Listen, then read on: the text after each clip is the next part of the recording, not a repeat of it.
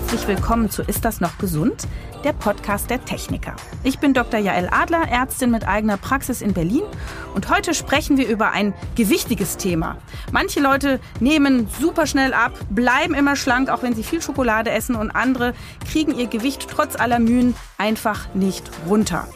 Wir beschäftigen uns also mit dem Thema Stoffwechsel, warum Diäten oft nutzlos sind und was wir selber tun können, um für unsere Gesundheit so ein bisschen an unserem Körper zu arbeiten. Das besprechen wir mit Professor Dr. Alexander Bartelt. Er ist Professor für kardiovaskulären Stoffwechsel an der Ludwig-Maximilians-Universität in München und führender Wissenschaftler zum Thema Körperfett. Er hat dazu auch ein sehr gut verständliches Buch geschrieben, Der Fettversteher.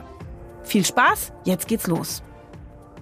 Hallo, Herr Professor Bartelt, herzlich willkommen und danke, dass Sie sich die Zeit für uns nehmen. Ja, sehr gerne. Hallo, Frau Adler. Klären wir doch erstmal, was ist ein Stoffwechsel überhaupt?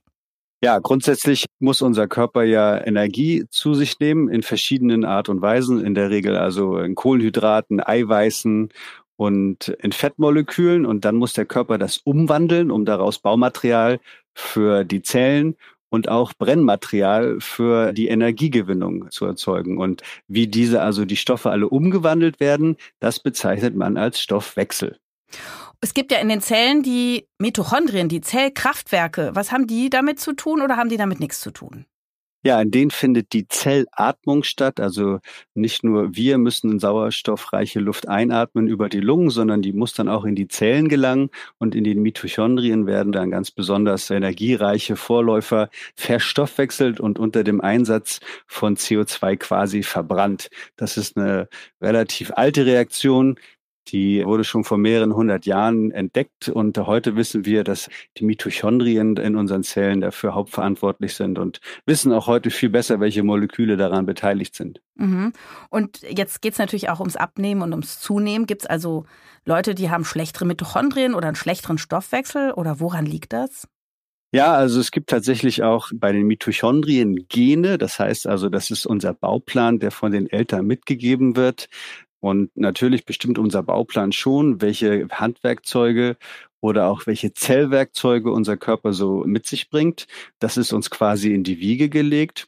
Und wie wir dann mit diesem Bauplan umgehen, das ist auch wie der Handwerker weiß, mit dem Hammer umzugehen, das bestimmt dann quasi ein Teil unserer Körperform. Und es gibt sicherlich Leute, die haben eher einen fülligeren genetischen Bauplan. Es gibt Leute, die sind eher zu dünnerem Dasein veranlagt. Und äh, in einem bestimmten Rahmen können wir aber durch unser Verhalten auch dann unseren Stoffwechsel beeinflussen. Das ist ja überhaupt so ein Traum, dass man dann zu seinem Hausarzt geht und sagt, bitte sag mir mal, was bin ich denn für ein Futterverwerter? Sollte ich mehr Kohlenhydrate oder mehr Eiweiß essen? Kann ich das an meiner Blutgruppe ablesen? Also gibt es Parameter, an denen man das erkennen kann oder müssen wir es erfühlen und erfahren? Es gibt sicherlich äh, bestimmte genetische Prädispositionen. Das sind also kleine Veränderungen in unseren Genen, die einen äh, relativ starken Einfluss auf unseren Stoffwechsel haben. Die sind aber eher selten.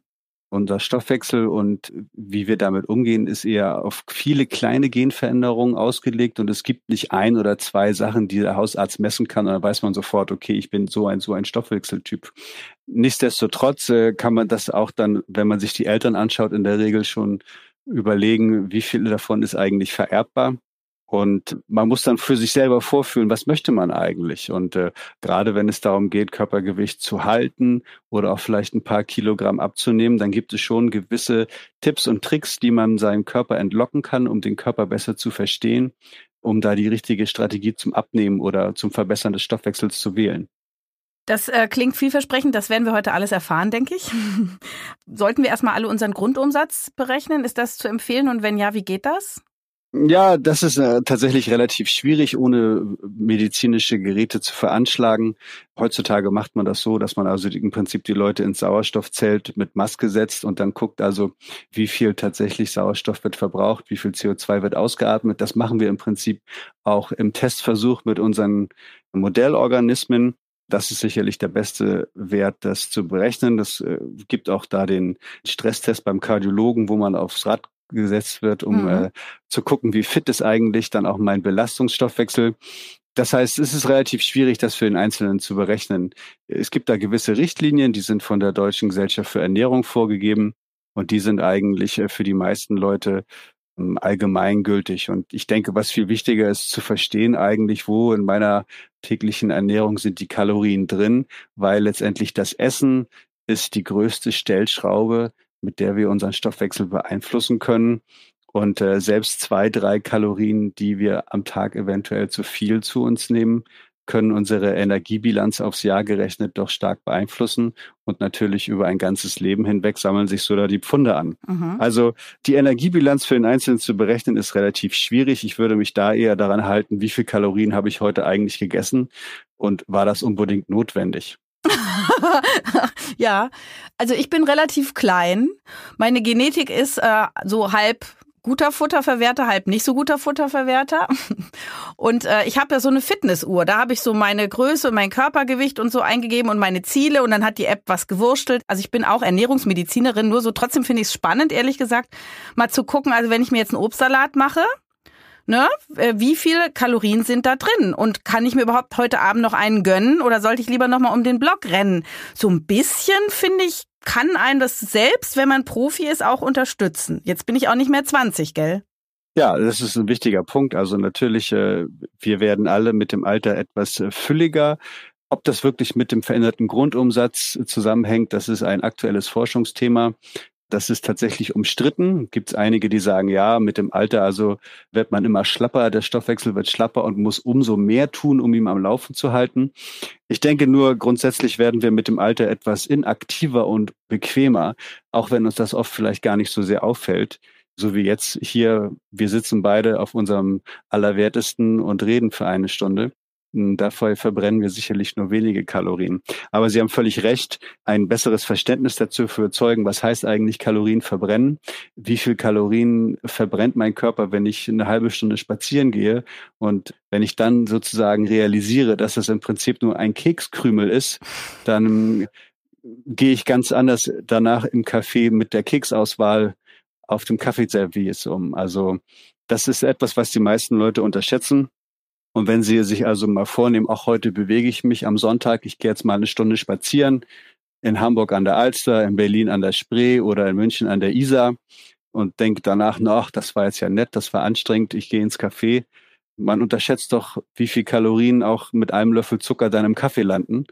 Und äh, im Prinzip ist dann fast schon der ganze Spaziergang an Kalorien gleich wieder drin. Und äh, da die Sensibilität zu erwecken, dabei können solche groben telemedizinischen Produkte wie die Smartwatch oder auch das Kalorienzählen, auch das Nutri-Score, das heißt also, dass besser auf den Lebensmitteln sichtbar gemacht wird, hat das jetzt viele oder hat das wenige Kalorien. Das kann man sich vielleicht bei Käse und bei Zucker noch vorstellen, aber auch bei vielen Fertiggerichten ist es manchmal nicht so eindeutig, was das doch für Kalorienbomben sind. Und das quasi in den Alltag einzubauen, hilft natürlich, die Energiebilanz viel besser zu verstehen. Mhm. Ich hatte neulich mal ein Bild gesehen, äh, Nutri-Score apropos, äh, dass Lachs da ganz schlecht abgeschnitten hat und irgend so ein Convenience-Food deutlich besser, was voller Fett und Kohlenhydrate war. Da habe ich mich schon gewundert. Da ging es offensichtlich nur um die Kalorien, aber Lachs ist ja eindeutig ganz gesund, also abgesehen von den Schwermetallen. Das ist richtig. Nur muss man sich da natürlich auch da wieder daran erinnern, dass man eben nur so und so viel Kalorien pro Tag zu sich nehmen sollte, bevor man sie eben dann speichert und zwar im übergeordneten Maße speichert. Und Lachs ist natürlich etwas, was gerade viel Fett enthält und Fett hat äh, relativ mehr Kalorien als äh, Zucker. Und das sind natürlich dann Bomben, die man nur in Maßen zu sich nehmen kann. Und deswegen ist es vom Nutri-Score bedenklich. Also auch gerade, es gibt natürlich auch verschiedene Diäten, aber selbst wenn man sich auf ein bestimmtes Nährstoff versteift, also beispielsweise Zucker weglässt oder mhm. die Fette weglässt, ist es eben nach wie vor auch einfach keine Einladung, dann umso mehr von dem anderen zu essen, sondern man muss nichtsdestotrotz auch noch darauf achten, dass man eben wenn man das Gewicht halten möchte, eben die gleiche Menge an Kalorien zu sich nimmt, egal ob die jetzt aus Eiweiß, Zucker oder Fett kommen.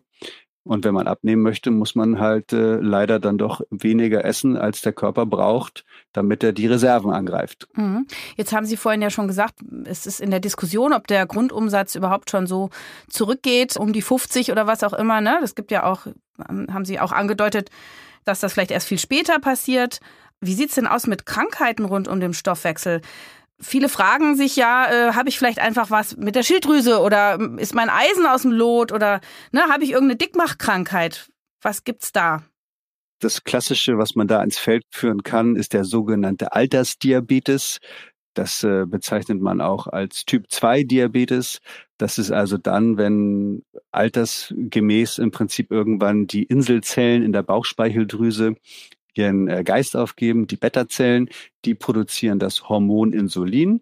Das ist eins der wichtigsten Hormone, das unseren Stoffwechsel steuert. Jedes Mal, wenn wir also gegessen haben, wird in der Regel Insulin ausgeschüttet, um beispielsweise nicht nur unseren Blutzuckerspiegel in einem bestimmten grünen Bereich zu halten, also dass er nicht zu hoch wird nach dem Essen und auch vor allen Dingen dafür sorgt, dass dann die Kalorien im Körper in den richtigen Geweben landen, da wo sie hingehören. Also ein wichtiges Hormon, was äh, sagt, wie Kalorien umgewandelt werden, ob sie verbrannt werden, ob sie gespeichert werden und hat deswegen eine sehr wichtige Funktion. Nur ist es so, dass tatsächlich unsere Beta-Zellen eine Stoppuhr haben oder ein äh, Verfallsdatum, also mit einer Sanduhr. Und je mehr Insulin wir im Laufe unseres Lebens ausschütten. Da gibt es auch sehr interessante Studien zu Würmern und Fliegen und anderen Modellorganismen, dass also je mehr Insulin man im Laufe des Lebens ausschüttet, desto schneller geben halt unsere Inselzellen den Geist auf. Und deswegen äh, gibt es diesen Altersdiabetes, der also natürlich auch wieder ein bisschen durch unsere Gene, durch unsere Eltern bestimmt ist, aber der auch damit zu tun hat, wie viel Insulin diese Beta-Zellen im Laufe unseres Lebens ausschütten müssen. Und deswegen ist es quasi so, dass gerade für Typ 2 Diabetes das Alter also ein sehr, sehr großer Risikofaktor war. Mhm. Heute allerdings 50 Prozent der Deutschen sind zu dick, muss man ganz klar sagen, sind übergewichtig. Je nachdem, wo sie wohnen, ob es jetzt Berlin, München oder Hamburg ist oder Brandenburg, gibt es auch mehr oder weniger Fettleibigkeit, Adipositas, also wenn sie krankhaft übergewichtig sind. Und äh, das ist eine besondere Bedingung, weil da der Körper im Prinzip eine Resistenz gegen eine ganze Reihe von Hormonen entwickelt, unter anderem eben auch das Insulin. Die Zellen hören auf, dem Insulin zuzuhören. Die Beta-Zellen müssen immer mehr produzieren. Und deswegen ist es heute so, dass wir das eigentlich kaum noch als Altersdiabetes bezeichnen, sondern das kann tatsächlich auch schon junge Leute in jüngeren Jahren betreffen, dass eben diese Insulinresistenz auftritt. Und äh, ich denke, dass wir die Spitze dieser Entwicklung noch gar nicht erreicht haben, dass äh, quasi wir wahrscheinlich die Leute nicht mehr mit 50, 60 dann Diabetiker nennen werden, sondern dass das schon vielleicht in den 40er Jahren teilweise verstärkt auftreten wird. Und äh, das ist wiederum ein Punkt, wie Alter mit Stoffwechsel zusammenhängt. Und um auf Ihre Frage ursprünglich zurückzukommen, natürlich ist es so, dass äh, unser Körper ein Verfallsdatum hat. Die meisten Erkrankungen treten mit dem Alter auf. Das hat äh, viele Gründe. Da geht es um ja, Veränderung unseres Erbmaterials. Da geht es darum, dass eben solche Zellen einfach den Geist aufgeben. Und es ist völlig richtig, dass auch bei den Damen die Wechseljahre eintreten, wo also auch äh, die Sexualhormone stark verändert werden im Alter. Und das hat tatsächlich auch zur Folge, dass äh, sich der Stoffwechsel mit dem Alter verändert. Der Stoffwechsel heißt nicht immer der Grundumsatz, ne? Oder? Das kommt darauf an, welches Hormon Sie anschauen. Wie gesagt, grundsätzlich zu sagen, dass ich im Alter weniger Kalorien verbrenne, ist, glaube ich, nicht richtig. Da gibt es schon Daten, die in die Richtung gehen, dass es doch ein sehr komplexes Verhältnis ist von wie viel esse ich, wie viel verbrenne ich davon und wie viel schaltet mein Körper auch in den Verlustmodus. Also was man auch beobachten kann, eigentlich ist der BMI, also der Body Mass Index, entwickelt worden, um sagen zu können, wie viel Lebensversicherung muss jemand zahlen. Weil es äh, doch so ist, dass wenn jemand übergewichtig ist, lebt er in der Regel kürzer. Das gilt aber nur bis zu einem gewissen Alter. Tatsächlich ist es so, dass wenn wir doch älter werden, also 70 plus, dass dann tatsächlich also ein leichtes Übergewicht doch die Lebenserwartung erhöht, weil eben mit dem Alter auch eine sehr komplexe Umwandlung des Körpers stattfindet. Äh, klassisches Beispiel ist auch, dass Muskelmasse verloren geht, weshalb es eben umso wichtiger ist, auch im Alter sich zu bewegen, fit zu bleiben und für viele Wehwehchen auch ab 50 ist also Sport und äh, also wirklich auch Muskelmasse trainieren ein wichtiger Faktor, nicht nur um den Stoffwechsel auf Trab zu halten, sondern auch um den gesamten Körperapparat fit zu halten. Mhm. Body Mass Index nur an dieser Stelle Kilogramm durch Körpergröße in Meter zum Quadrat. genau, da kommt man dann äh, auf äh, Werte, die bei Normalgewichtigen irgendwo zwischen 20 und 25 liegen. Ab 25 nimmt man an, dass also ein Übergewicht vorliegt, was in der Regel tatsächlich also nicht unbedingt bedenklich ist. Es ist vielleicht nur der Punkt, wo man darüber nachdenken sollte, ob das in die richtige Richtung geht. Und dann, ähm, sobald dann die magische Marke von 30 überschritten ist, nimmt man an, dass also ein krankhaftes Übergewicht vorliegt. Aber das sind natürlich nur Zahlen. Letztendlich muss man schon noch einmal beim Hausarzt dann abklopfen, wie krank bin ich denn? Und da gibt es also eine ganze Reihe von Sachen, die man im Blut bestimmen kann, die ein Spiegelbild des Stoffwechsels darlegen. Da geht es also, wie gesagt, beispielsweise ums Insulin, um den Zucker und andere Sachen. Viel wichtiger aber als äh, der Body Mass Index ist ja auch natürlich, was für eine Art von Fett habe ich eigentlich in meinem Körper? Was für eine Körperform? Der Body Mass Index sagt ja nichts darüber aus, habe ich jetzt einen Bierbauch oder habe ich jetzt Rundungen an Beinen oder am Po oder gerade auch äh, die weiblichen Formen im Brustbereich, die sekundären Geschlechtsmerkmale haben ein ganz anderes Risiko an Stoffwechselerkrankungen zu erleiden als eben beispielsweise das Fett im Bauchraum, der mhm. sogenannte Bierbauch. Deswegen äh, Hüft- und Bauchumfang messen? Genau, deswegen ist also alleine mit dem Zentimetermaßband an den Bauch rangehen und gucken, also wie ist der Bauchumfang. Das in Kombination mit dem Body Mass Index ist also schon ein sehr viel besseres Maß, um zu bestimmen, wie hoch ist sozusagen das Risiko, dass mein Stoffwechsel kurz vor dem Kollaps steht. Auch da gibt es bestimmte Parameter, gibt es Zahlen. Also die sich natürlich klar für Mann und Frau unterscheiden. Und äh, mit beiden zusammen kann man dann schon ganz gut sagen, Übergewicht plus Bierbauch, dann wird es sicherlich Zeit, dringend mal was zu tun. Die Techniker macht den Mythencheck. Mythos Nummer eins: Eine große Mahlzeit am Tag ist besser als viele kleine. Das stimmt, weil da muss unser Körper nicht so viele Hormone ausschütten, um die ganzen Sachen im Prinzip im Körper zu verteilen. Mythos Nummer zwei. Eisbaden, kaltes Duschen kurbelt den Stoffwechsel an. Das ist richtig, weil er unseren Körper in die negative Energiebilanz drückt und das hilft beim Kalorienverbrennen und kurbelt den Stoffwechsel an. Mythos Nummer drei. Wie ich zunehme, steckt doch auch in meinen Genen. Unsere Gene geben uns den Bauplan aber was wir mit dem Bauplan machen, hängt natürlich auch davon ab, äh, wie wir essen, wie wir uns bewegen. Und das können wir trotzdem auch noch selber steuern. Das war der Mythencheck der Techniker. Ihr Buch heißt ja auch der Fettversteher. Jetzt erklären Sie uns doch bitte mal die verschiedenen Fettarten. Was wollen wir für ein Fett und was wollen wir auf gar keinen Fall? Ja, also erst einmal, mir ging es auch dabei, im Buch aufzuklären darüber, dass Fett grundsätzlich nichts Schlechtes ist. Jede Zelle besteht tatsächlich aus Fett und das ist auch gut so, weil Fett wirkt im Prinzip wie ein Raumteiler, sorgt dafür, dass die verschiedenen Funktionen in unseren Zellen aufrechterhalten werden können. Sie haben vorhin die Mitochondrien angesprochen. Auch die sind umhüllt von einer Fettmembran. Das heißt also per se, ohne Fett würde es gar kein Leben geben, so wie es ist. Dann, was sind das für Fette? Da gibt es also sogenannte Fettsäuren. Die sind auch in aller Munde. Wir reden oft von gesättigten, von ungesättigten Fettsäuren. Und grundsätzlich also gibt es, äh, ja, ich würde schätzen, über tausend verschiedene Fettarten, die in unseren Zellen vorkommen können. Das geht sogar so weit, dass es sogar auch Zellen gibt, die nur aus Fett bestehen, die sogenannten Fettzellen. Das sind also die, die unser schwabbeliges Fettgewebe bilden, deren einzige Funktion, dachte man früher, ist einfach nur die Kalorien für schlechte Zeiten wegzulegen.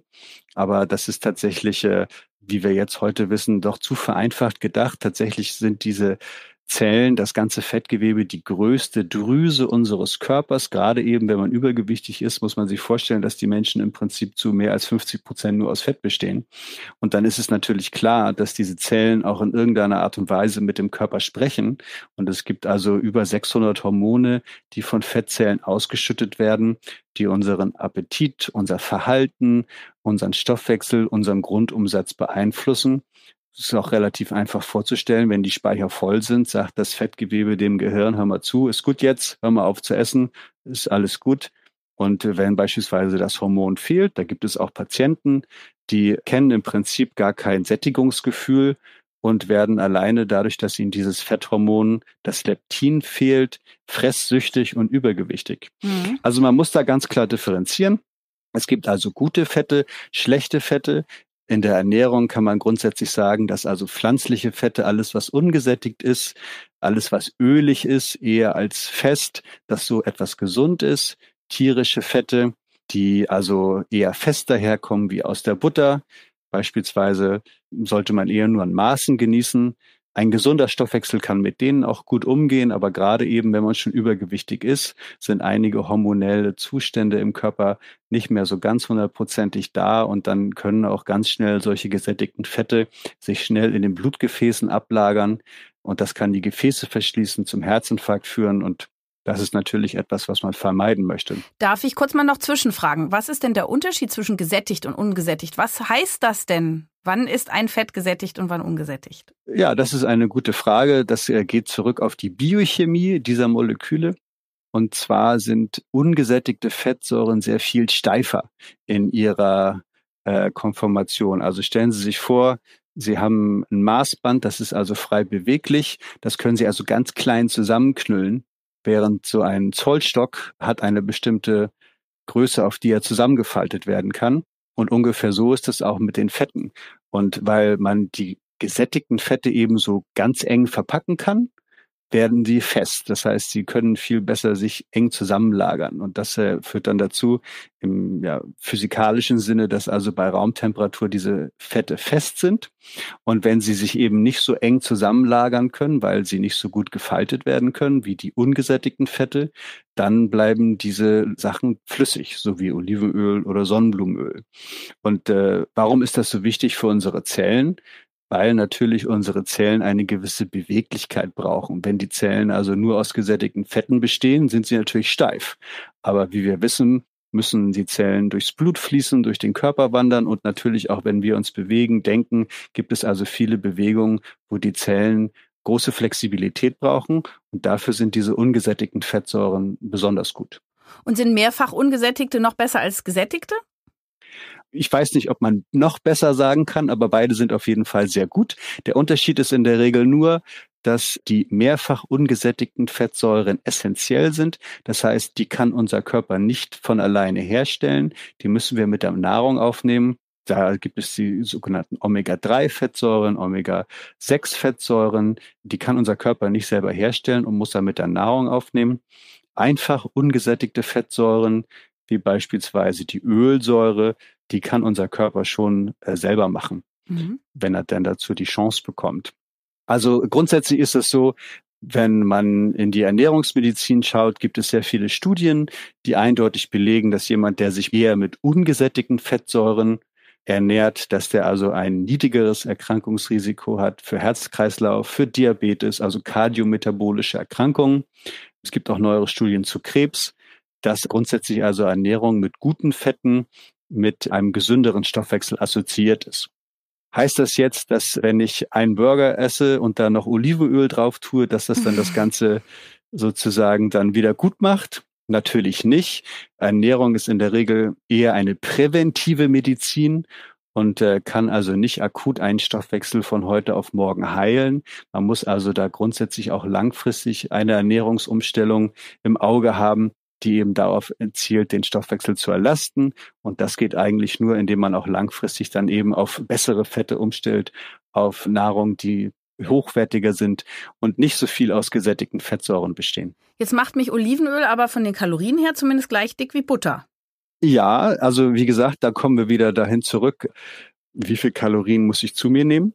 Also zusätzlich zu der Kalorienzahl geht es natürlich dann auch um die Art der Fette und äh, wie gesagt, dass wenn ich sozusagen mein Gewicht halten möchte, muss ich nichtsdestotrotz auch bei ungesättigten und äh, gesättigten Fettsäuren darauf achten, wie viel nehme ich denn zu mir. Aber die richtige Wahl treffen, habe ich verstanden.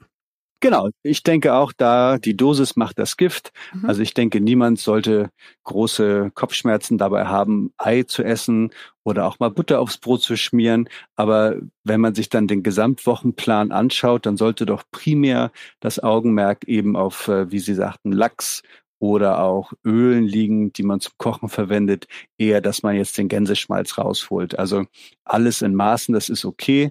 Gerade eben, wenn man einen gesunden Stoffwechsel hat, dann können unsere Zellen gut damit umgehen, beispielsweise auch gesättigte Fette in ungesättigte umwandeln, sie quasi entgiften. oder auch beispielsweise Cholesterin, das ist nochmal ein separates Thema, auch Cholesterin aus dem Körper auszuscheiden. Das Problem ist wirklich nur, und das ist ein Problem, warum beispielsweise Übergewicht auch so gefährlich werden kann, wenn der Körper übergewichtig wird, sind einige Abwehrmechanismen des Stoffwechsels, also im Prinzip diese Entgiftungsmechanismen für Cholesterin und gesättigte Fettsäuren gestört. Und dann kann es sein, dass sich eben diese Fette an Orten ablagern, wo sie nicht hingehören. Und das kann dann tatsächlich also Organschäden verursachen, die äh, eben dann im Herzinfarkt, Diabetes oder anderen Erkrankungen enden können. Jetzt äh, nochmal verbrauchernah. Es gibt Pflanzenöle, die sind besser als andere. Und das liegt an den Omega-3 und an den Omega-6-Fettsäuren. Das wäre vielleicht auch nochmal spannend, das genau erklärt zu bekommen. Also wenn ich jetzt die Wahl habe, nehme ich Sonnenblumenöl oder Olivenöl oder vielleicht Leinöl. Wofür entscheide ich mich und wann entscheide ich mich wofür?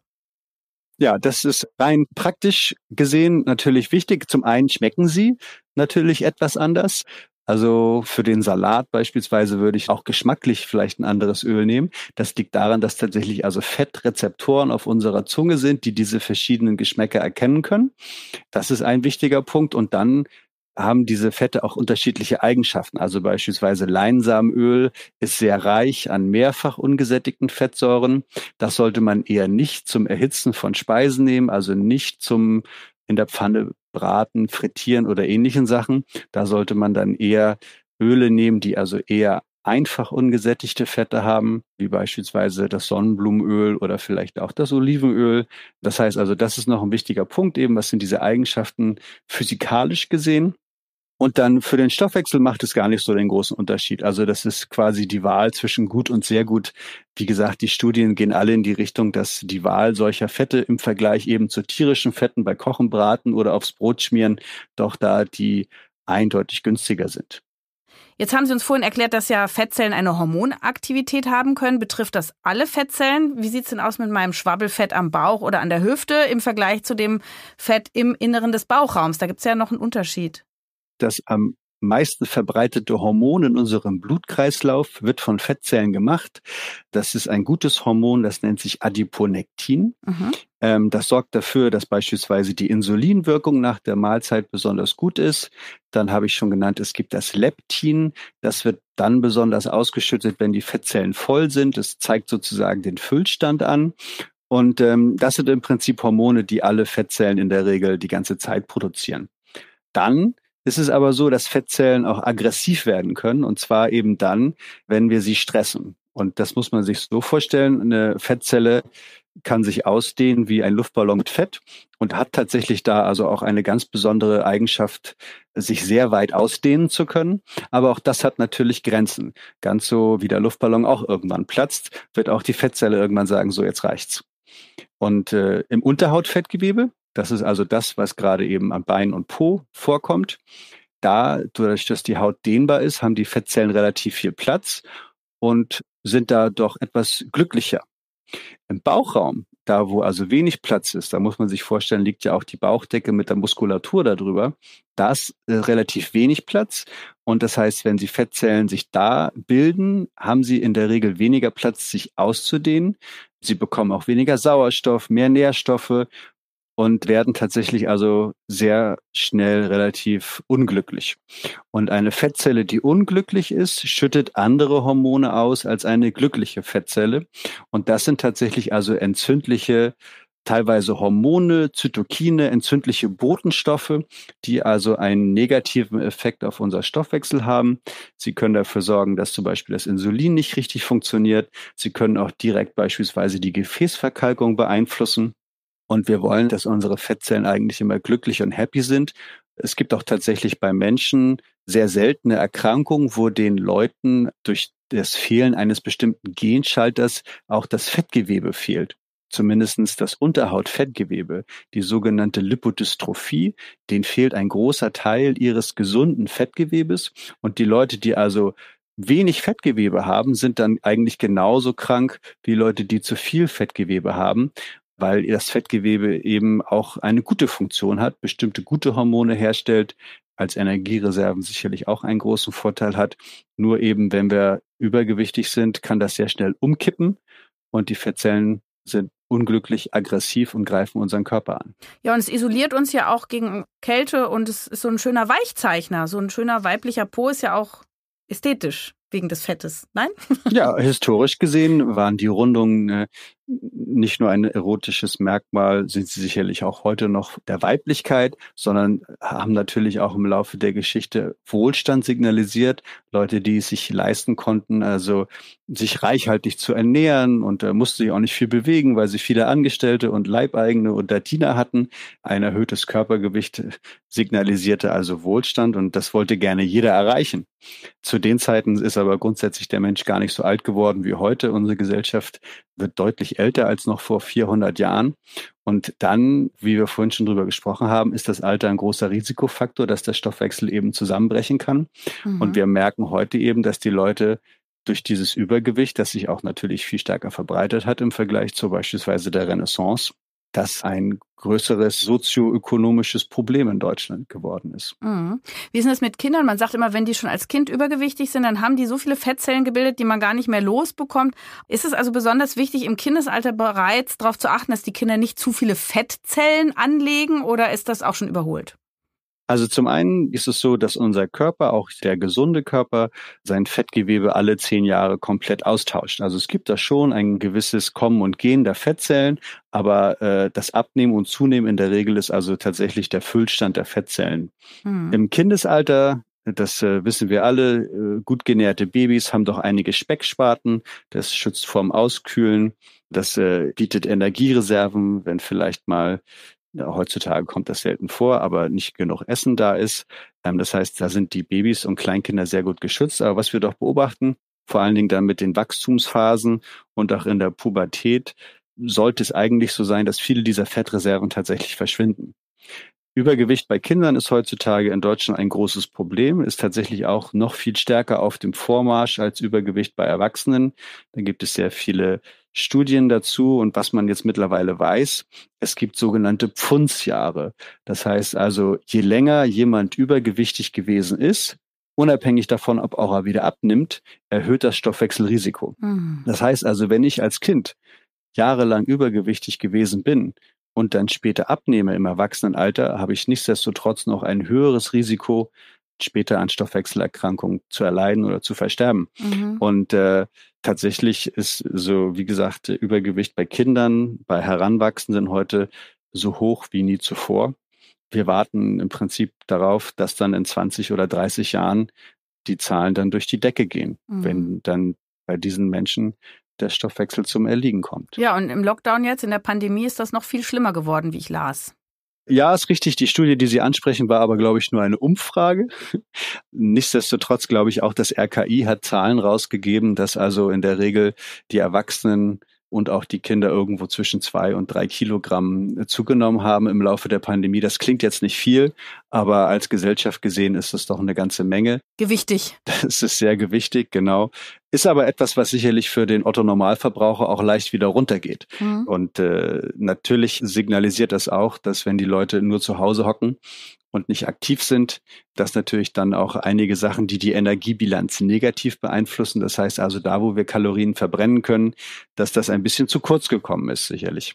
Dann gibt es ja noch das braune Fett. Das ist auch sehr interessant. Das haben ja Babys vorwiegend. Und ich las auch, dass wenn man immer so bei 17 Grad sich aufhält in den Räumen, dass man dann so ein bisschen braunes Fett aufbaut. Und das hilft einem eher beim Abnehmen. Also Säugetiere, das heißt äh, auch der Mensch, Organismen, die also ihre Körpertemperatur regulieren können, anders als beispielsweise Reptilien, die müssen sich erstmal in die Sonne legen, bevor sie losrennen können. Wir können also unsere Körpertemperatur halten und dazu haben sich im Laufe der Evolution verschiedene Gewebssorten, Mechanismen, biochemische Reaktionen entwickelt. Und der neueste Trick bei Säugetieren ist das braune Fettgewebe. Warum heißt das braunes Fettgewebe? Weil es irgendwo zwischen es ist weder Fleisch noch Fett. Es ist tatsächlich also ein Gewebezellen, die mit Fett gefüllt sind, aber auf der anderen Seite auch ganz viele dieser Mitochondrien, die halt eisenhaltig sind, enthalten. Und äh, das gibt diesen Fettzellen die braune Farbe.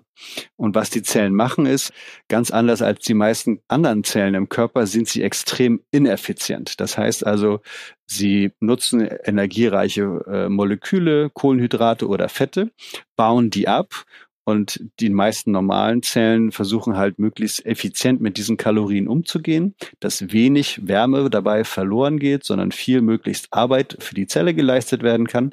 Aber die braunen Fettzellen haben einen Trick, dass im Prinzip fast alle Kalorien in Wärme umgewandelt werden. Und äh, das hilft dann dabei, quasi äh, über den Blutkreislauf diese Wärme im Körper zu verteilen. Und wenn es kälter ist, kann das dazu beitragen, die Körpertemperatur aufrechtzuerhalten. Und Nagetiere, Mäuse, Ratten, auch Arten von Winterschläfern benutzen also das braune Fett viel und auch häufig. Bei Menschen ist es etwas verkümmert. Wir haben noch nicht ganz verstanden, warum das so ist. Also wir wissen heutzutage Leute, die am Äquator leben, Südostasien, in den wärmeren Gefilden, die haben weniger braunes Fettgewebe als Menschen, die in den nördlichen Regionen wohnen. Im Winter findet man mehr Aktivität als im Sommer. Also Temperatur ist da tatsächlich also der Haupttreiber der Aktivität. Ähm, Leute, die übergewichtig sind, haben weniger braunes Fett. Leute, die älter sind, haben weniger braunes Fett. Und wenn man also den Umkehrschluss dann daraus trifft, dann kann man mit Fug und Recht behaupten, dass die Aktivierung des braunen Fettgewebes zum einen unser Körpergewicht aufrechterhalten kann und dass es wahrscheinlich auch etwas ist, mit dem wir besser durchs Alter gehen können, mit dem wir im Prinzip also weniger Fett im Laufe der Jahre ansammeln. Ist es wirklich eine reale Annahme? Dazu kann man sagen, ja, es gibt also wissenschaftliche Studien, die zeigen, dass also ungefähr zehn Prozent der Bevölkerung spontan aktives braunes Fettgewebe haben. Und bei den meisten anderen kann man das durch Kälte hervorlocken, die Aktivität stimulieren. Das geht beispielsweise durch Kälte, aber auch durch andere Sachen, die wie Kälte wirken. Beispielsweise auch äh, scharfer Geschmack aktiviert bestimmte Rezeptoren, die auch so ähnlich wie Kälte funktionieren. Es gibt bestimmte Pflanzenstoffe, die auch äh, dazu führen, dass die braunen Fettzellen aktiviert sind. Und all das kann Teil eines thermogenen Lebensstils sein, um kleine Kältereize und andere Arten in den Alltag einzubauen, um das braune Fett bei Laune zu halten. Also Eisbaden und Chili knabbern ist schon mal ein guter Weg. Genau. Wenn man seine Kältewohlfühlzone verlässt, kann man das braune Fettgewebe stimulieren. Man muss dazu auch gar nicht frieren, man muss die Kälte nur wahrnehmen und kann so ein paar extra Kalorien verbrennen.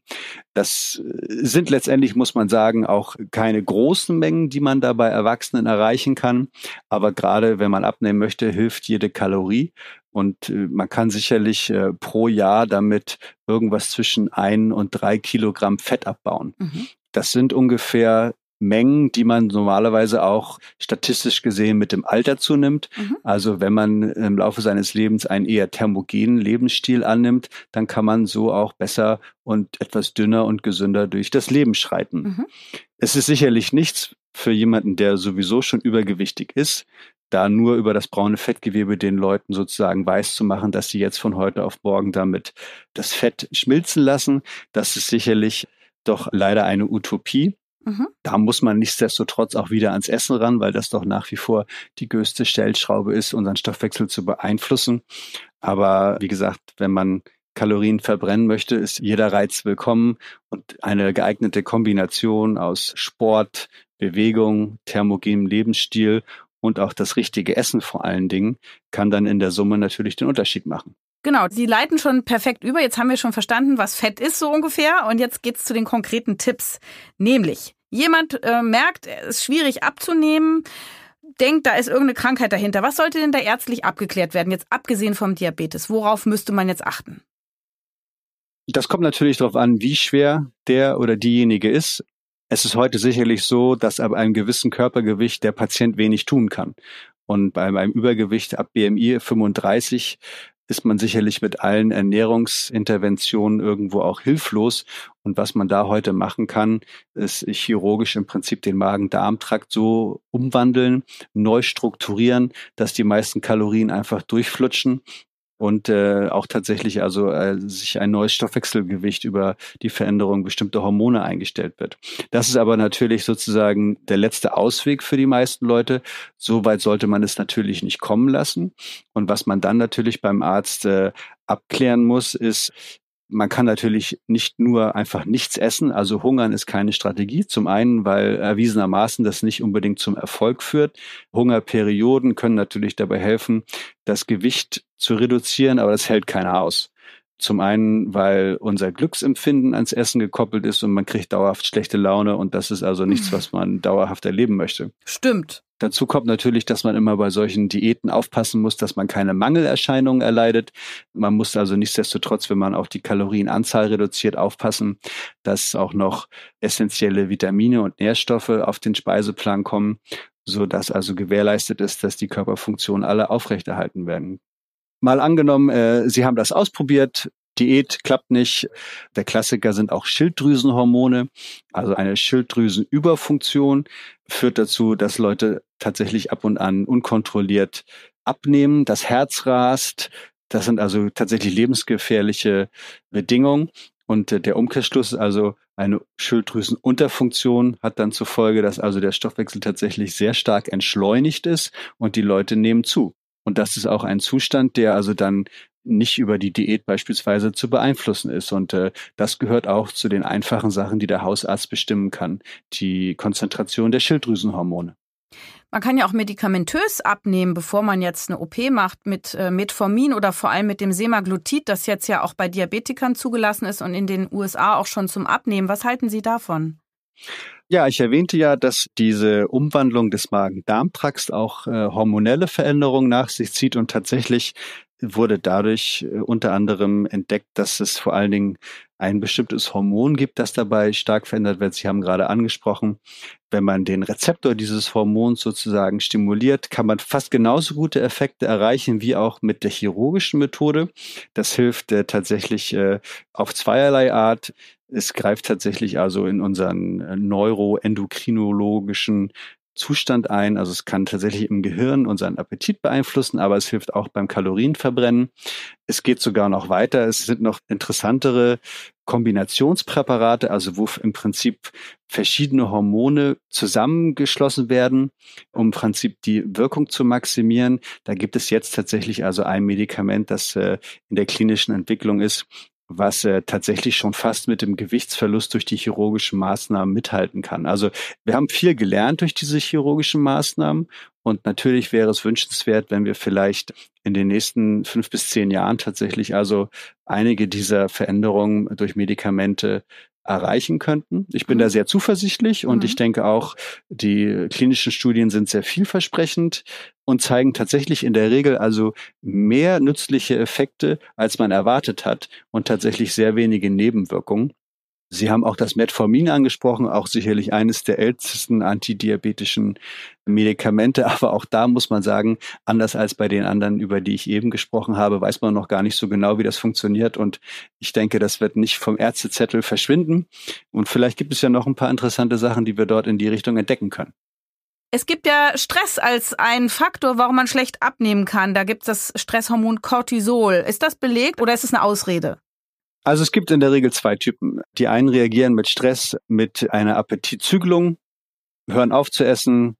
Die anderen arbeiten eher über orale Befriedigung, weil eben auch Essen an Endorphine im Gehirn gekoppelt ist, an das sogenannte Endokannabinoid-System. Das ist auch eine weitere Klasse von Fetthormonen, die äh, wie Nahrungsaufnahme, Essen, der Genuss an unser Wohlbefinden gekoppelt ist. Und äh, wenn man gestresst ist, ist man eventuell verunsichert, nicht besonders glücklich und dann kann das Essen tatsächlich einen über diesen Zustand hinaus helfen. Ich glaube, man kann grundsätzlich diese beiden Typen unterscheiden.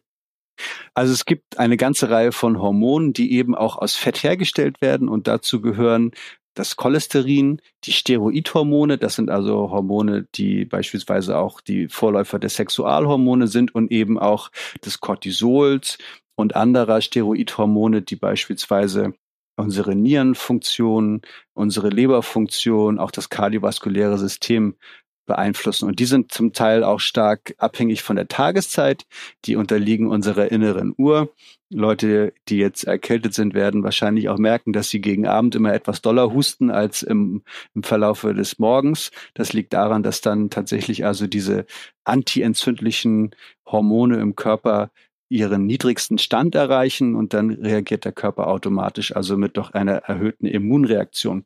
Und diese ganzen Hormone, sind sehr komplex, da wo sie im Körper wirken. Aber selbstverständlich, dadurch, dass Stoffwechsel eigentlich essentiell ist für jede Zelle, ob es Leberzelle ist, Gehirnzelle oder auch Zelle des Immunsystems, unterliegen halt äh, diese Stoffwechselvorgänge in der Regel nicht nur einer Tageszeit, einem Einfluss der Diät, sondern auch natürlich der Gene. Und äh, dieses komplexe Zusammenspiel ist dann das, was wir im Prinzip dann tagtäglich bei uns erleben. Wie kann man denn den Stoffwechsel aktiv jetzt beeinflussen? Also grundsätzlich muss man die Energiebilanz ankurbeln. Und es ist gar nicht mal unbedingt oft wichtig, viel abzunehmen, sondern alleine schon die Energiebilanz ein bisschen ins Negative zu drücken.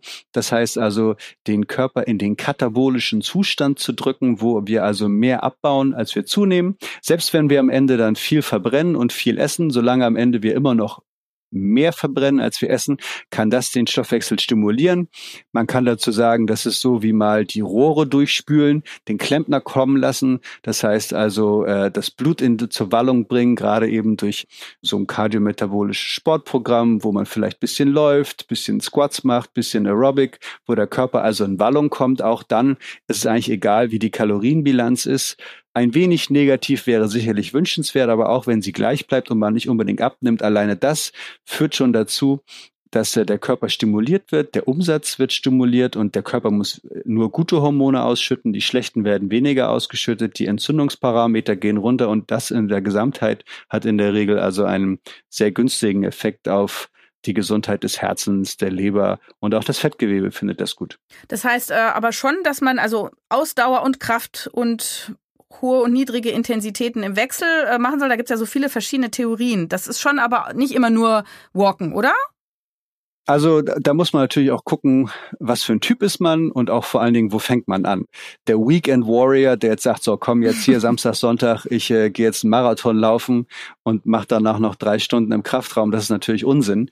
Man muss da klein anfangen und äh, gerade eben, wenn man eher sich wenig bewegt, sollte man vielleicht eher aufs Fahrrad steigen, erstmal ein leichtes Aerobic-Programm machen, wo man also anfängt, die Muskulatur zu stärken. Und dann kann man das natürlich aufbauen, eher in die Ausdauer gehen. Das ist gut fürs Herz. Krafttraining hat entweder keinen Effekt oder ist vielleicht sogar auch schädlich, wenn man auch noch mit giftigen Hormonen nachhilft. Das sollte man tunlichst vermeiden. Was meinen Sie damit? Also es gibt sicherlich einige Fettverbrenner, die gerne genommen werden, um die Körperphysis zu stärken. Das ist gefährlich. Dann auch die Steroidhormone zu nehmen. Wir haben gerade über die Hormone gesprochen, was für einen starken Einfluss sie auf den Stoffwechsel haben. Auch die können beim Muskelaufbau helfen, aber das fällt unter das Thema Anabolika und kann tatsächlich auch das Herz-Kreislauf-System und den Stoffwechsel schädigen. Darauf sollte man tunlichst verzichten und da die natürlichen Kräfte des Körpers glauben und vielleicht auch akzeptieren, dass manche Körperformen einfach auch stark durch die Gene vorgegeben sind und dass man da nicht nachhelfen sollte. Aber nichtsdestotrotz ein Kombinationsprogramm, das man im Laufe der Zeit also steigert, kann dabei helfen, äh, den Stoffwechsel auch zu stärken. Man wird sicherlich schnell den Trainingseffekt merken und dann langsam darauf aufbauen, so wie es auch für die Ernährung Ernährungsberater gibt, kann man auch da mit Personal Trainern arbeiten, die da in der Regel recht gut darauf geschult sind zu erkennen, was kann der Körper eigentlich meines Klienten leisten und was ist ein gutes Trainingsprogramm. Und auch da braucht man in der Regel einen langen Atem. Das heißt also, man sollte eher langfristig denken und auch nicht zu viel erwarten. Am Anfang, Kleinvieh macht auch Mist, also kleine Schritte können schon dabei helfen, dann langfristig gesünder durchs Leben zu gehen. Du möchtest gerne mehr Sport machen, aber kannst dich einfach nicht dazu aufraffen? TK Fit in der TK-App hilft dir dabei. Mit spannenden Challenges und tollen Prämien motiviert dich das Fitnessprogramm, dein Alltag aktiver zu gestalten. Jetzt die TK-App installieren und schon kann es losgehen. Sollten wir mehr Protein essen? Wie sieht's aus mit L-Carnitin oder Kreatin? Da wird doch so allerlei empfohlen, gerade wenn man Muskeln aufbauen will. Ist das sinnvoll? Also es gibt auch da sicherlich Typen, die können Muskeln gut aufbauen. Ich gehöre sicherlich zu den Leuten, ich kann tun und machen, was ich will. Ich werde immer ein dünner Schlags bleiben. Aber grundsätzlich klar, wenn man Muskelmasse aufbauen möchte, und da gibt es Leute, äh, denen fällt das einigermaßen leicht, muss man natürlich die entsprechenden Bausteine auch bereitstellen. Und Muskel besteht primär aus Proteinen. Da muss man natürlich dann in der Ernährung darauf achten, dass man ein gemisses Maß an Proteinen zuführt dass auch essentielle Aminosäuren, die der Körper nicht alleine herstellen kann, dann ausreichend vorhanden sind und äh, dass die Ernährung auch an den körperlichen Zustand angepasst ist, macht durchaus Sinn und kann tatsächlich auch helfen, gewisse Trainingseffekte zu erzielen. Also sowas sollte immer Hand in Hand gehen. Zu viel Protein ist auch nicht gut, wenn man nichts damit anfängt. Äh, das ist vor allen Dingen ein Thema, wenn man sich überlegt, welche Sachen lasse ich aus der Diät weg, weil natürlich automatisch, wenn ich kein Fett und kein Zucker mehr esse, esse ich nur noch Protein. Die Diät sollte in der Regel ausgewogen sein. Also ich bin auch kein Freund davon, äh, bestimmte Sachen komplett wegzulassen, eben weil, wie gesagt, sich die Zusammensetzung der Nahrung dann doch ins Extreme verschiebt zu viel Protein in der Ernährung hat zur Folge, dass unsere Zellen, dadurch, dass Aminosäuren der evolutionär älteste Baustoff unserer Zellen wahrscheinlich ist, sehr interessante Sensoren haben, die eben bestimmte Aminosäuren besonders gut wahrnehmen. Und wenn die eben merken, ich habe zu viele von diesen Aminosäuren, dann schalten sie in den Wachstumszustand und wir wissen beispielsweise, dass das äh, die Stoffwechselaktivität einschränken kann. Also ist immer der Vergleich, muss ich jetzt wachsen oder kann ich arbeiten? Und die Aminosäuren haben großen Einfluss eben auf die Entscheidung von den Zellen. Und wir wissen beispielsweise auch, dass gerade wenn ich krank bin, wenn ich Diabetes habe oder äh, beispielsweise auch bei bestimmten Tumorerkrankungen, wenn ich eine Operation habe und mein Körper quasi auch gezwungen ist, für längeren Zeit zu fasten, dann ist es natürlich umso wichtiger, dass da die Ernährung richtig gewählt ist und kann tatsächlich auch therapieunterstützende Effekte haben. Wie sieht's aus mit dem Schlaf? Abnehmen im Schlaf? Ja, tatsächlich dadurch, dass der Schlaf ja äh, nicht nur eine Ruhephase ist, sondern in der Regel isst man ja auch nichts, während man schläft, ist es also so, dass tatsächlich der Körper durch den Schlaf sich nicht nur regeneriert, sondern auch Kalorien verbrennen kann. Viel schlafen, viel abnehmen gilt sicherlich nur in einem gewissen Maße, weil der Körper ist ja auch nicht blöd, der kann also auch schon einen gewissen Sparmodus schalten. Mhm. Ähm, das geht aber sicherlich in die Richtung, ein guter Schlaf hilft dem Körper zu regenerieren, hilft auch, dass unsere Stresshormone in guter Balance sind und äh, der Umkehrschluss ist natürlich auch, dass Leute, die gestresst sind, schlechten Schlaf haben. Das kann unsere innere Uhr stören und wie gesagt dann auch zu Veränderungen in Stoffwechsel und Stoffwechselhormonen führen. Also jeder sollte darauf achten, dass er seine sechs bis sieben Stunden pro Tag bekommt. Das ist sicherlich eine Zahl, die kann man sicherlich empfehlen. Und äh, das macht auch den Stoffwechsel froh. Und natürlich, wenn jemand so Schlafapnoe hat, ne, da muss man sich auch drum kümmern, weil dann kann man auch nicht abnehmen, weil man ist die ganze Zeit quasi halb wach und ist im Stress.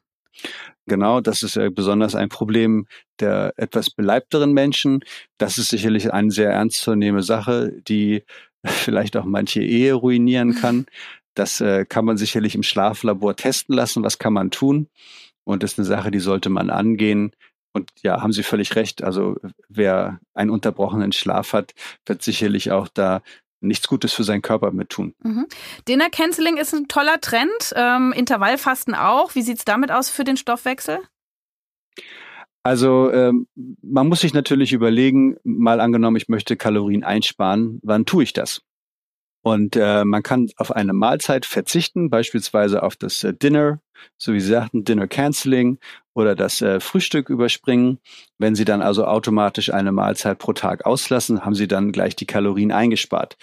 Das darf natürlich nicht heißen, dass Sie dann umso mehr essen, wenn sie dann wieder daran kommen. Aber es kann natürlich helfen, im Prinzip Appetit, Hunger zu steuern. Das Gegenteil davon ist im Prinzip immer dann zu essen, wenn Nahrung da ist. Und das ist natürlich heutzutage in unserer Gesellschaft ein großes Problem, das soziale Essen, wo wir eben nicht nach einem bestimmten Plan oder nach einem bestimmten Fastenfenster leben, dass man morgens frühstückt, dann bei der Arbeit zum Kaffee gibt's noch einen Keks, dann geht man Mittagessen, dann gibt's noch einen Kuchen, weil jemand Geburtstag hat bei der Arbeit. Genau. Dann nachmittags geht man vielleicht mit den Kindern ein Eis essen, abends gibt's was zu essen und dann spät abends noch ein Joghurt, weil es ja lecker. So, da haben sie sicherlich schon doppelt so viel gegessen gegessen, wie sie eigentlich mussten. Und äh, dann kann natürlich eben das strikte Einhalten von Essensphasen und Fastenphasen, das muss gar nicht unbedingt auch das Intervallfasten sein, also wie gesagt, äh, ein Tag essen, ein Tag nichts essen, sondern das kann auch innerhalb des Tages ein besser definiertes Fenster sein. Und das äh, hilft sicherlich dabei, auch zu steuern, wann esse ich eigentlich und wie viel esse ich eigentlich.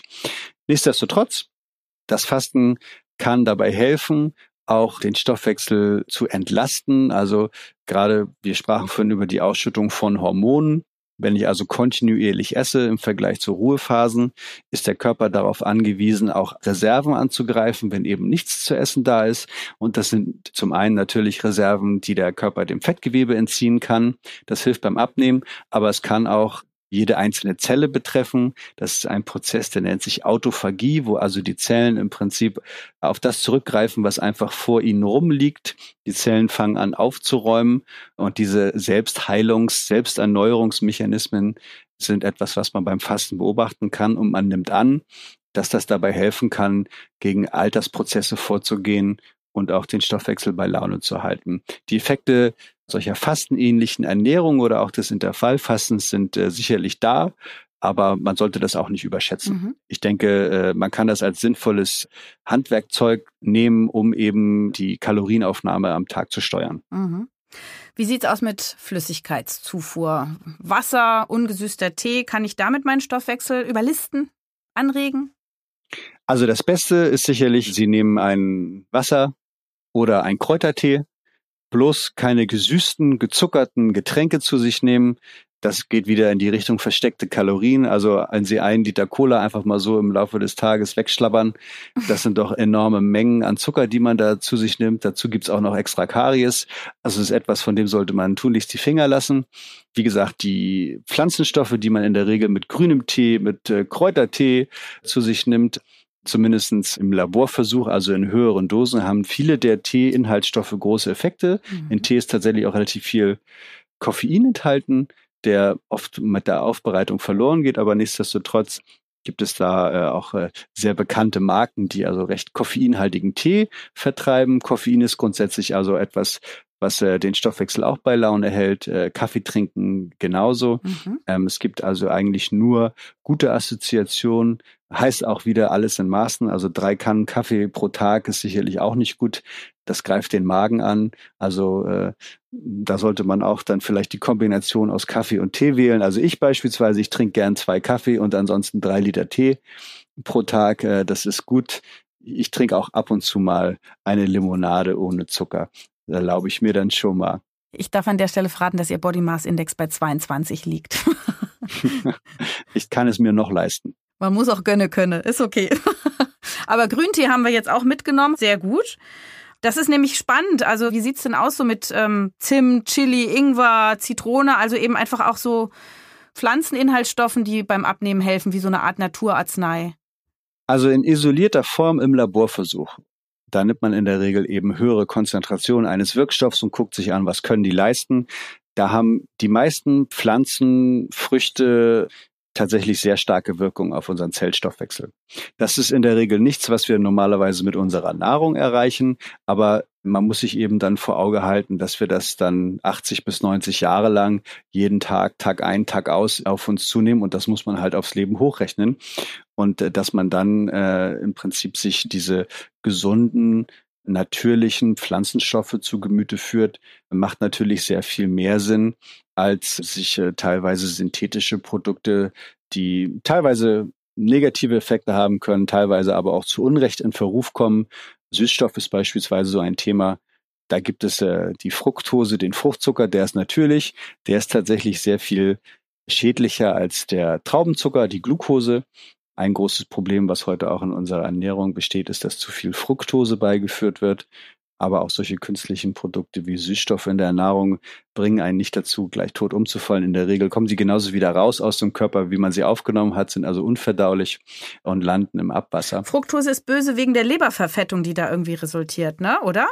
Genau, also unsere Zellen, gerade im Darm und in der Leber, wandeln in der Regel also Fructose in Glucose um weil Glucose etwas ist, was unsere Zellen viel besser äh, kontrollieren und verstoffwechseln können. Und äh, es gibt so eine magische Zahl in der Ernährung von Fructose, die sollte also fünf bis zehn Prozent, das ist das, was in Früchten enthalten ist, nicht übersteigen. Das sind also Mengen, die mit einer Mahlzeit gut vom Stoffwechsel sozusagen entgiftet werden können. Nun ist es aber so, dass Fructose sehr viel süßer schmeckt als Glucose und deswegen gerne als Süßmittel verwendet wird bei vielen Gerichten, viel zugesetzt wird. Aus den USA kennt man den High Fructose Corn Syrup, also im Prinzip ein Industriezucker, der stark, die Isoglucose, die stark verarbeitet ist. Und ähm, Mahlzeiten, die damit angereichert sind, führen dann zum Anstieg des Fructoses äh, im Blut und in der Leber, eben in so einem Maße, dass der Körper nicht mehr hinterherkommt. Und dann landet das ganz schnell eben im Fettstoffwechsel und es wird also mehr Fructose dann letztendlich in Fett umgewandelt und das unterstützt dann die Leberverfettung die Fettleber. Das war toll, dass Sie das jetzt nochmal gesagt haben, weil viele fragen das nämlich auch. Und wie viel Obst darf ich denn eigentlich essen? Und es gibt ja auch Obst mit mehr Fructose und anderes mit weniger Fructose. Beeren haben weniger, Mango, Weintrauben, Wassermelone hat mehr. Ist das dann trotzdem egal, weil es halt liebes Obst ist? Obst ist sicherlich zu Unrecht in Verruf. Ich sehe auch des Öfteren Artikel in Zeitungen, wo Finger weg vom Obst, gebt mir mehr Fett steht.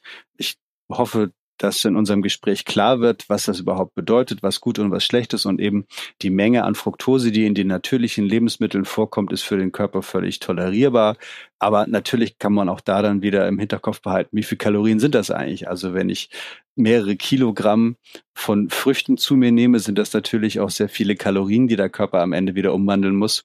Aber wenn Sie Zweifel haben, nehmen Sie natürlich eher die Kalorien aus dem Obst als aus dem Keks. Deal. Jetzt kommt meine Lieblingsfrage. Immer wenn das irgendwo passt, bringe ich die an. Bitte, was hat das Darmmikrobiom für einen Einfluss auf unseren Stoffwechsel? Also das muss man sich natürlich so vorstellen, dass äh, ganz viele Mikroorganismen in unserem Darm wohnen und das ist auch ein Kommen und Gehen und das kann sich verändern. Unser Darmmikrobiom ist immer dann glücklich, wenn es viele Ballaststoffe gibt, weil in den Ballaststoffen sind Sachen drin, die unser Körper nicht verwerten kann, aber viele Darmbakterien können damit sehr gut was anfangen. Vor allen Dingen die, die dann tatsächlich also über ihren Bakterienstoffwechsel Stoffe produzieren, die einen günstigen Effekt auf den Wirtsstoffwechsel haben, also dann auf unseren. Also eine Ernährung, die reich an Ballaststoffen ist, hat erwiesenermaßen einen günstigen Effekt auf unser Mikrobiom und führt dazu, dass sehr viele niedermolekulare Substanzen in unseren Körper aufgenommen werden, die eher gute Effekte haben. Wenn wir keine Ballaststoffe essen, wenn wir beispielsweise relativ viel Fleisch essen, dann kann man beobachten, dass sich eben die Bakterien verändern. Das heißt also, einige Gruppen können sich nicht so gut vermehren, einige andere nehmen Überhand. Und da ist es auch so, dass es bestimmte Stoffe dann von diesen Bakterien abgegeben werden, die eher Herz-Kreislauf-Erkrankungen beispielsweise fördern. Und man sollte immer dann aufpassen, dass man also in der Ernährung die Sachen zunimmt, die auch das Darmmikrobiom glücklich machen. Und hat das überhaupt Effekt? Ist das wichtig? Wir wissen tatsächlich, dass man auch Darmbakterien transplantieren kann. Also äh, gibt es da tatsächlich auch schon Versuche, die mit Menschen gemacht wurden, wo also die Bakterien aus dem Darm im Prinzip aus dem Stuhl isoliert wurden und dann in aufgereinigter Form einem Empfänger sozusagen dann ähm, transplantiert worden. Und man kann dann tatsächlich bei diesen Menschen beobachten, dass sich einige Stoffwechselparameter verbessern. Das heißt jetzt nochmal zusammengefasst, vielleicht nur die wichtigsten drei Punkte. Wie können wir gesund und nachhaltig abnehmen und schlank bleiben? Beim Essen immer natürlich, bunt und gesund. Das heißt also viel Obst, viel naturbelassene Lebensmittel auf den Speiseplan bringen. Dann klappt es auch mit dem Gewicht halten und einem gesunden Stoffwechsel. Bewegungspausen einlegen, auch wenn man ein Schreibtischtäter ist. Zu jeder Stunde aufstehen, einmal im Raum rumrennen, vielleicht äh, dann auch zum das Fahrrad benutzen anstatt das Auto. Also so viel bewegen wie möglich. Das hilft nicht nur Kalorien zu verbrennen, sondern auch die Herz-Kreislauf-Gesundheit hochzuhalten und natürlich dann auch gut auf den eigenen Körper zu hören. Was möchte ich eigentlich? Was esse ich gerne? Und dann auch zu verstehen, was ist eine vernünftige Strategie, um gesund durchs Leben zu gehen. Herr Professor Dr. Alexander Bartelt, vielen Dank für diesen Ritt durch den Stoffwechsel. Es ging um Fette, es ging um Eiweiß, es ging um Lebensstil, um Bewegung. Es hat, glaube ich, jeder was mitgenommen. Ich werde heute Abend einen Salat essen mit Hüttenkäse und Olivenöl. Ist das okay? Das klingt sehr lecker. Okay. Nehme ich sofort. Und vielleicht noch eine Runde joggen. Vielen, vielen Dank allen Zuhörerinnen und Zuhörern auch eben viel Spaß im Umsetzen dieser Tipps, die aus der Wissenschaft jetzt doch ins konkrete Leben gekommen sind. Danke Ihnen. Vielen Dank für das Interview und herzlichen Gruß an alle Zuhörerinnen und Zuhörer. Das war's für heute. Und bald erscheint auch schon die nächste Folge von Ist das noch gesund? Und vielleicht habt ihr bis dahin ein bisschen Zeit, uns in eurer Podcast-App zu bewerten. Da freuen wir uns sehr drüber. Und gerne auch her mit euren Fragen, Anregungen, Kritik, Themenvorschlägen. Schreibt uns an podcast.tk.de oder nutzt die Social-Media-Kanäle der Techniker. Ich sage euch danke fürs Zuhören und bis zum nächsten Mal. Tschüss!